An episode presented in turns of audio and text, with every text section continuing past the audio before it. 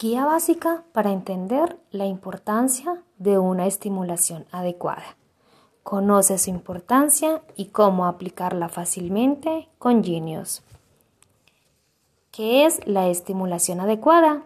Son ejercicios y actividades intencionadas que ayudan a fortalecer el cuerpo y a desarrollar la gestión de emociones, así como la maduración de las neuronas en los niños y niñas de la primera infancia. En Genius trabajamos cuatro áreas de desarrollo y crecimiento. Motricidad gruesa, motricidad fina, audición y lenguaje y personal social.